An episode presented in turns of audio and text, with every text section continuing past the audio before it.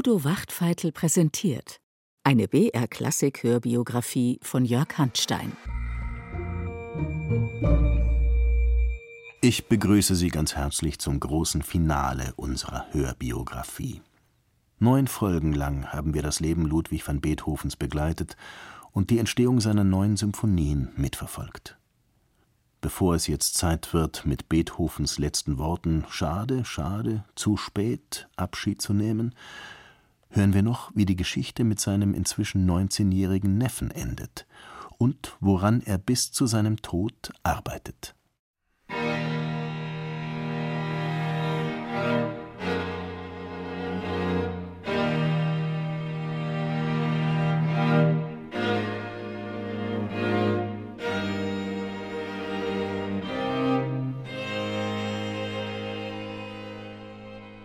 Die Musen werden mich noch nicht dem Knochenmann überliefern, denn so vieles bin ich ihnen noch schuldig.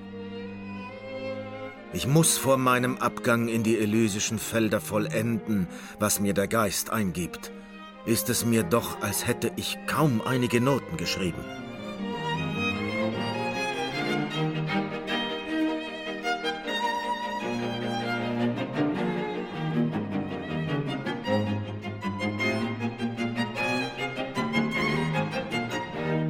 Beethoven wird bald 54 und seine Krankheiten werden nicht weniger.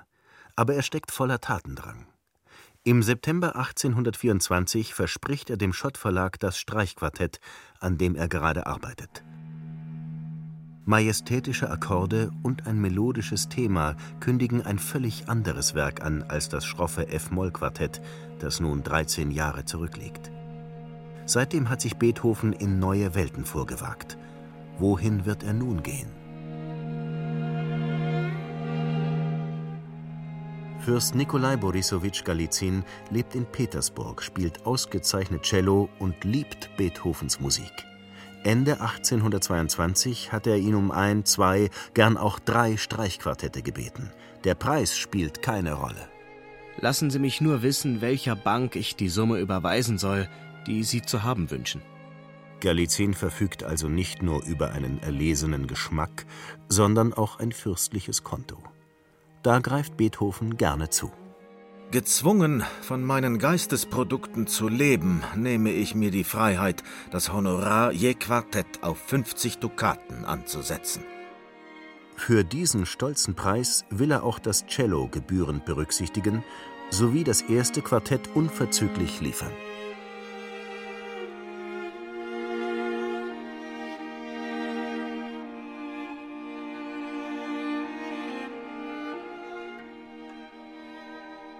Gut zwei Jahre vergehen, dann ist es fertig. Aber bevor es nach Russland geht, soll es in Wien auf die Bühne. Jetzt braucht Beethoven wieder seinen alten Freund, Milord Falstaff.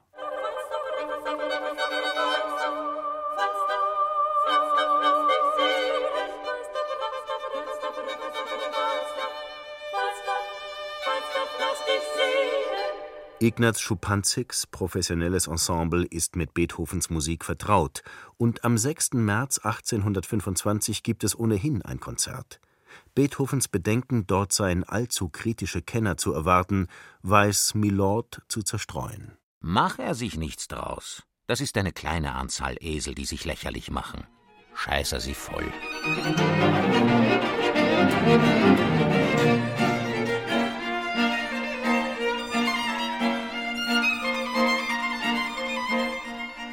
Allerdings kann kaum ein Zuhörer der Musik folgen. Kopfschüttelnd gehen sie nach Hause. Beethoven muss das Fiasko nicht miterleben. Er besucht nun keine Beethoven-Konzerte mehr. Sein Neffe Karl muss ihm berichten. Erstlich ging's nicht recht zusammen. Dann sprang dem Schupanzig eine Seite, was auch viel beitrug, da er nicht einmal eine zweite Violine zur Hand hatte. Alle finden den Schuldigen in dem guten Falstaff. Hatte es Beethovens Bruder Johann nicht schon früher prophezeit? Sein Bauch wird bald so groß, dass er die Geige nicht mehr lang regieren wird. Schupanzig selbst gibt zu, das Quartett zu leicht genommen zu haben. Mechanische Schwierigkeiten sind ja nicht darin. Nur die Originalität macht es schwer, welche man im ersten Augenblick nicht erfassen kann. Damit erfasst er den Kern von Beethovens neuer Quartettmusik. Sie sperrt sich gegen angelernte Muster. Man muss sie studieren, sich in sie hineindenken. Das Thema des Adagio wandert wie zwischen Himmel und Erde, in so freiem Fluss und Wandel, dass man kaum die Variationsform erkennt. Immer mehr folgt Beethoven seinem Credo Die Welt ist ein König und will geschmeichelt sein. Doch wahre Kunst ist eigensinnig und lässt sich nicht in schmeichelnde Formen zwängen. Wie viele hässliche Stellen. Gegen alles Ohr und alle Schönheit. Der Mann gibt sich unnütze Mühe. Er ist taub und kann nichts mehr hören. Ob er wohl Violine spielen kann? Wie schwer das alles liegt. Wie unbeholfen das klingt. So urteilt ein Kritiker nach dem Durchspielen der Partitur. Aber ihm ist klar, wie sehr der erste Eindruck trügt. Man muss diese Musik mehrmals hören. So gerät man unwillkürlich hinein in den Zauberkreis des Meisters. Die unbequemen Harmonien sind alsdann die weißen Streifen der Milchstraße, die nur das Fernrohr erkennen kann. Sterne aller Größen feiern ihren stillen, erhebenden Zug. Und man erkennt freudig den schaffenden Genius in Nacht und Licht.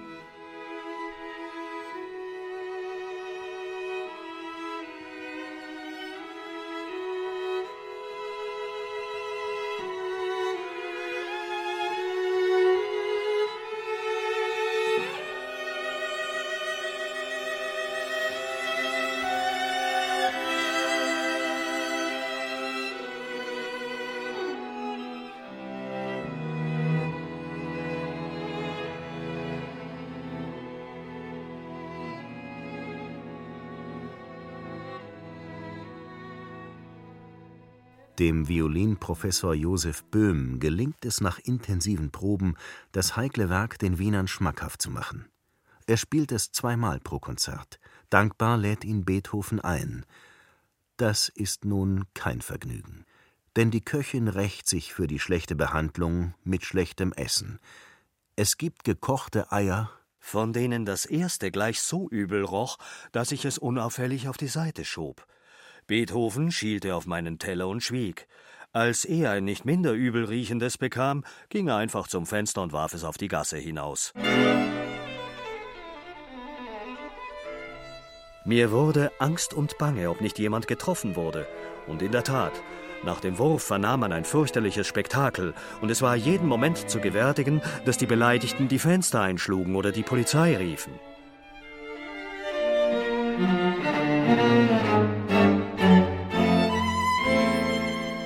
Beethoven, so berichtet Böhm, ist ganz von einem neuen Quartett absorbiert. Es soll wieder völlig anders werden, noch kühner. Schmerz und Unruhe zerfasern die Form, und doch muss alles logisch und konstruktiv gefügt sein. Das ist nicht so einfach.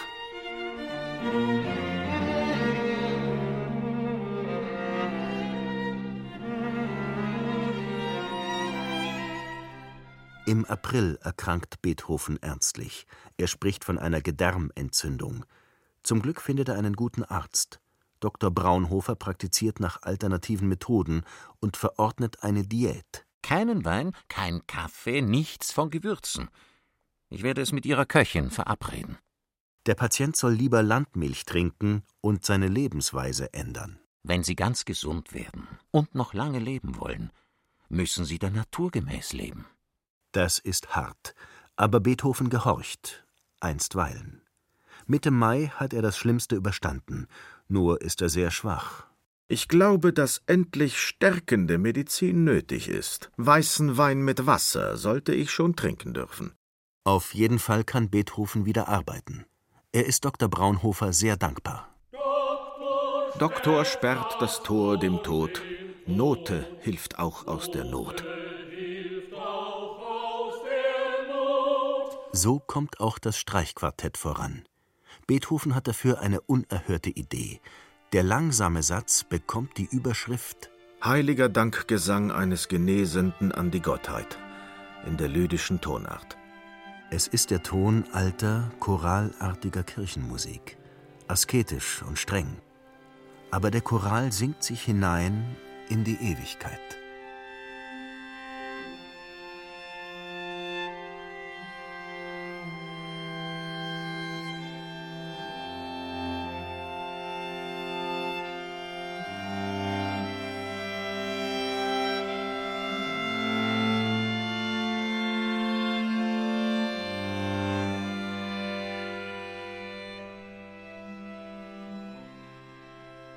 Mit der Uraufführung im November 25 hat Schupanzig diesmal großen Erfolg. Karl berichtet: Beim Weggehen sprachen die Leute von der Schönheit des neuen Quartetts. Man bewunderte, wie viel du mit den wenigen Tönen gemacht hast, die dir in der lydischen Tonart gestattet waren. Zwischen Onkel und Neffen gibt es jedoch scharfe Dissonanzen. Karl hat keine Neigung zu jenem höheren Leben, das Beethoven für ihn vorsieht. Er möchte lieber Soldat werden oder zumindest Kaufmann. Er fühlt sich seit einiger Zeit unerträglich bevormundet. Ich bin mit der Wahl dieses deines Freundes sehr übel zufrieden. Ich finde ihn roh und gemein. Das sind keine Freunde für dich. Wenn du ihn roh findest, irrst du dich. Auch bin ich nicht willens, ihn mit einem anderen zu vertauschen, was gerade ein Zeichen der Charakterschwäche wäre, die du mir vorwirfst. In der Angst, sein Neffe könne ihm entgleiten, entwickelt Beethoven einen Kontrollwahn. Er hält ihn kurz und lässt ihn überwachen.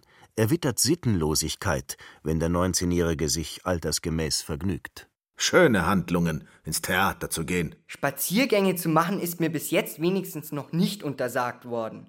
Karl sagt nicht immer die Wahrheit und er leiht sich heimlich Geld. Was sich wirklich bei seinen Besuchen abspielt, bleibt im Dunkeln. Du brauchst auch diesen Sonntag nicht zu kommen, denn wahre Harmonie wird bei deinem Benehmen nie entstehen können. Währenddessen wird Beethovens Quartettmusik immer komplexer. Kontraste brechen die Formen auf, die gleichwohl mit unerhörter Kunst durchkonstruiert sind. Das nächste Werk in B-Dur endet mit einer unvorstellbaren Fuge.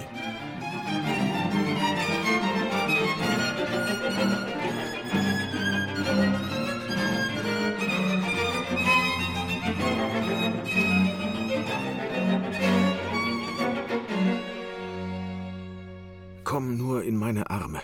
Kein hartes Wort wirst du hören. O oh Gott, gehe nicht in dein Elend. Liebend wie immer wirst du empfangen. Komm nur, komm an das treue Herz deines Vaters. Als im Oktober Karl zwei Tage unauffindbar ist, reagiert Beethoven bestürzt. Seine Gefühlsschwankungen sind krass. Doch erklärt das auch seine Musik? Kein Kritiker kann jetzt mehr folgen. Den Sinn des fugierten Finales wage ich nicht zu deuten. Für mich war es unverständlich wie Chinesisch.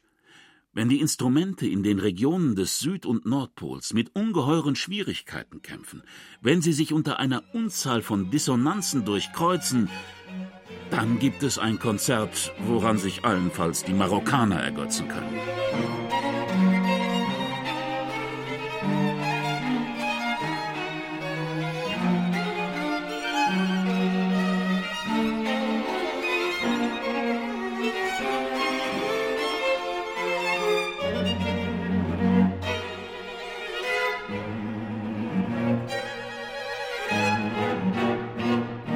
Damit hat Beethoven die drei Quartette für Galizien beisammen. Jetzt könnte er das geplante Oratorium angehen, eine Oper für Berlin, vielleicht ein Requiem.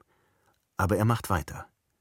Der vierstimmige Satz begünstigt das Hören mit dem inneren Ohr. Hier findet der taube Beethoven die innerste Substanz der Musik.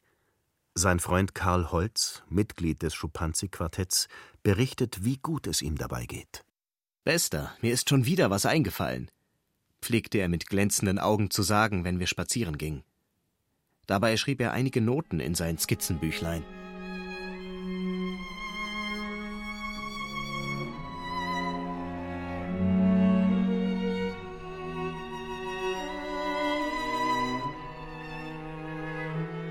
Das nächste Quartett ist eine Reise in eine filigrane und tiefsinnige Innenwelt. Kann man ein Werk mit einer langsamen Fuge beginnen, in Cis-Moll, und dann noch sechs Sätze folgen lassen, die ohne Pause ineinander übergehen?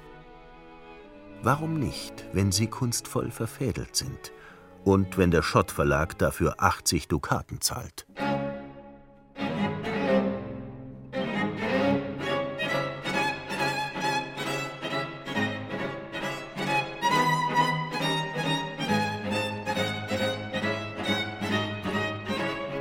Während Beethoven an seinen Quartetten arbeitet, braut sich Ungutes zusammen. Karl wird aggressiv, hat bohrende Kopfschmerzen, fühlt sich ausweglos in die Enge getrieben. Ende Juli fährt er ins Helenental. Er hat zwei Pistolen dabei. Auf einer Burgruine findet er die passende Kulisse für das Ende des Dramas. Doch die Kugel bleibt in seinem Schädel stecken. Ein Fuhrmann findet den Verletzten und bringt ihn zu seiner Mutter. Als Beethoven eintrifft, erwidert er Jetzt ist's geschehen. Nur einen verschwiegenen Wundarzt. Quäle mich jetzt nicht mit Vorwürfen und Klagen. Es ist vorbei. Es ist wie eine Befreiung aus dem Klammergriff des Onkels. Nach seiner Genesung geht Karl zum Militär, wie es schon lange sein Wunsch war. Alle Hoffnungen verschwunden, ein Wesen um mich zu haben, das ich hoffte, wenigstens in seinen besseren Eigenschaften mir zu gleichen. Beethoven wollte einen Menschen, der ihm gleich sei. Er wollte ihn formen nach seinem Bilde, er wollte sein wie Prometheus. Darin liegt die Tragik der Geschichte. Ich bin schlechter geworden, weil mich mein Onkel besser haben wollte.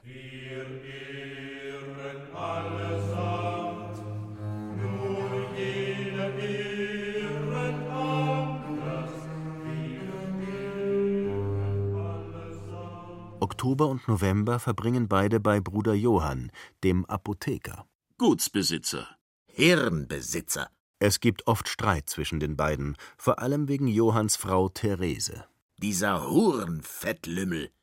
Aber Beethoven wird gut versorgt auf des Bruders Landgut in Gneixendorf bei Krems an der Donau. Den Namen findet er scheußlich, aber Die Gegend erinnert mich an die Rheingegenden, die ich so sehnlichst wiederzusehen wünsche, da ich sie schon in meiner Jugend verlassen habe. meistens stapft er über die Felder, allein. Die Bauern halten ihn für närrisch, weil er dabei wild gestikuliert und laut vor sich hin brummelt. Es muss sein, es muss sein, ja, ja, ja, ja, es muss sein. Die Bauern, deren Ochsen Beethoven scheu macht, ahnen nicht, dass gerade ein Streichquartett vollendet wird. Das Hauptmotiv des Finales entstammt einem Kanon über ein Lieblingsthema Beethovens, das Geld. Es muss sein. Heraus mit dem Beutel. Das Quartett in F-Dur klingt, als mache Papa Haydn Zukunftsmusik. Es ist geprägt von einem schrulligen Humor, reicht aber auch in Tiefen und Abgründe. Das Finale beginnt düster, mit einer bangen Frage. Muss es sein? Beethoven schreibt zudem ein neues Finale für das B-Dur-Quartett. Man hat ihm empfohlen, die kaum spielbare, unverständliche große Fuge zu ersetzen und als eigenes Werk herauszugeben. Er beginnt noch ein Streichquintett, aber er ist sehr krank. Das Problem ist weniger die Lungenentzündung, die er sich bei der Rückfahrt nach Wien zuzieht. In seinem Bauch sammelt sich Wasser und er ist gelbsüchtig. Am 5. Dezember wird Professor Wawruch konsultiert. Zitternd und bebend krümmte er sich vor Schmerzen, die in der Leber und den Gedärmen wüteten. In der dritten Woche stellten sich Erstickungsanfälle ein, und ich fand mich bemüßigt, ihn den Bauchstich vorzuschlagen, um der Berstungsgefahr vorzubeugen.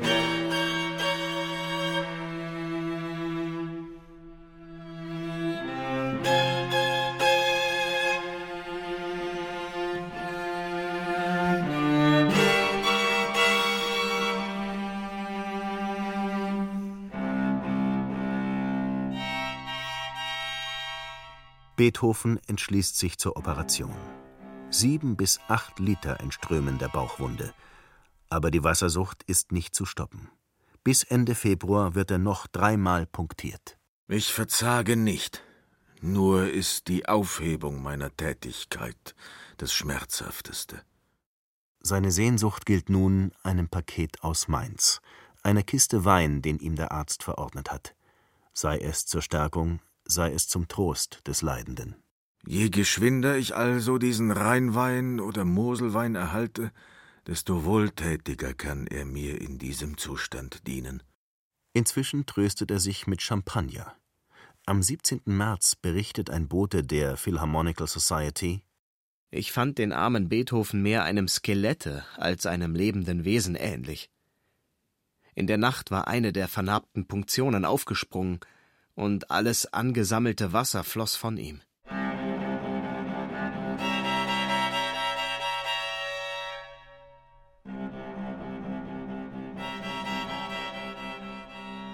derart erleichtert schöpft er nochmals Hoffnung. Er dankt den Londonern für die überbrachten tausend Gulden und verspricht ihnen eine schon skizzierte Symphonie. Möge der Himmel mir nur recht bald meine Gesundheit schenken. Doch die Skizzen zur Zehnten bleiben in der Schublade. Am 23. März kann Beethoven kaum mehr sein Testament schreiben. Mein Neffe Karl soll alleiniger Erbe sein. Das Kapital meines Nachlasses soll jedoch seinen natürlichen oder testamentarischen Erben zufallen. Tags darauf erhält er die Sterbesakramente. Dann kommt der ersehnte Rheinwein. Schade, schade, zu spät. Beethoven lebt noch zwei Tage. Einer der Anwesenden berichtet: Sein kräftiger Körper, seine ungeschwächten Lungen kämpften riesenhaft mit dem hereinbrechenden Tode. Wusste man gleichwohl, dass der Arme nun nicht mehr leide, so war die Erscheinung doch grauenhaft.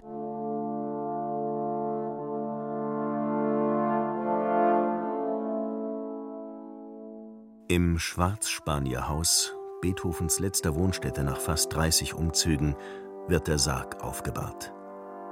Draußen warten Tausende von Menschen auf den Trauerzug. 40 Künstler mit Fackeln begleiten ihn.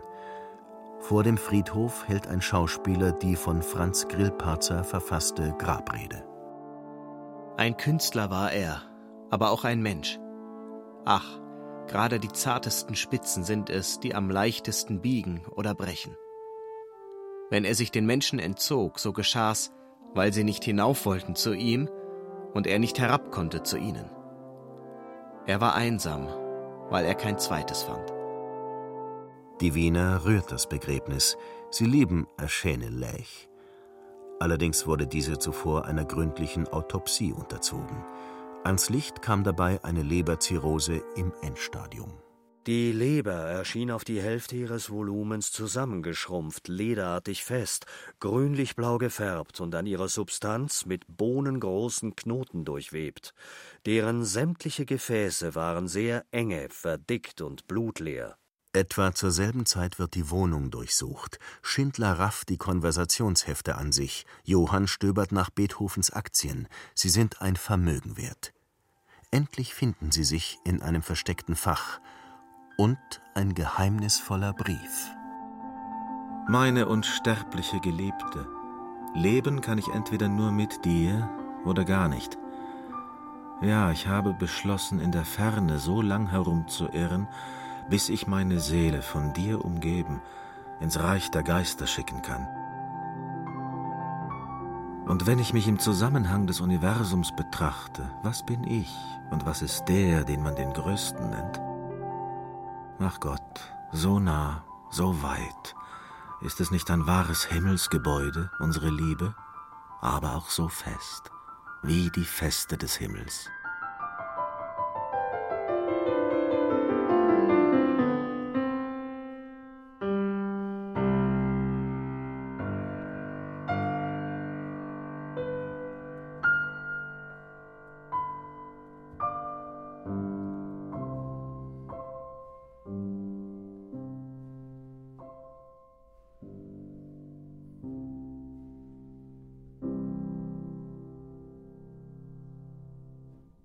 Und hier kommt unsere Hörbiografie zu ihrem Ende.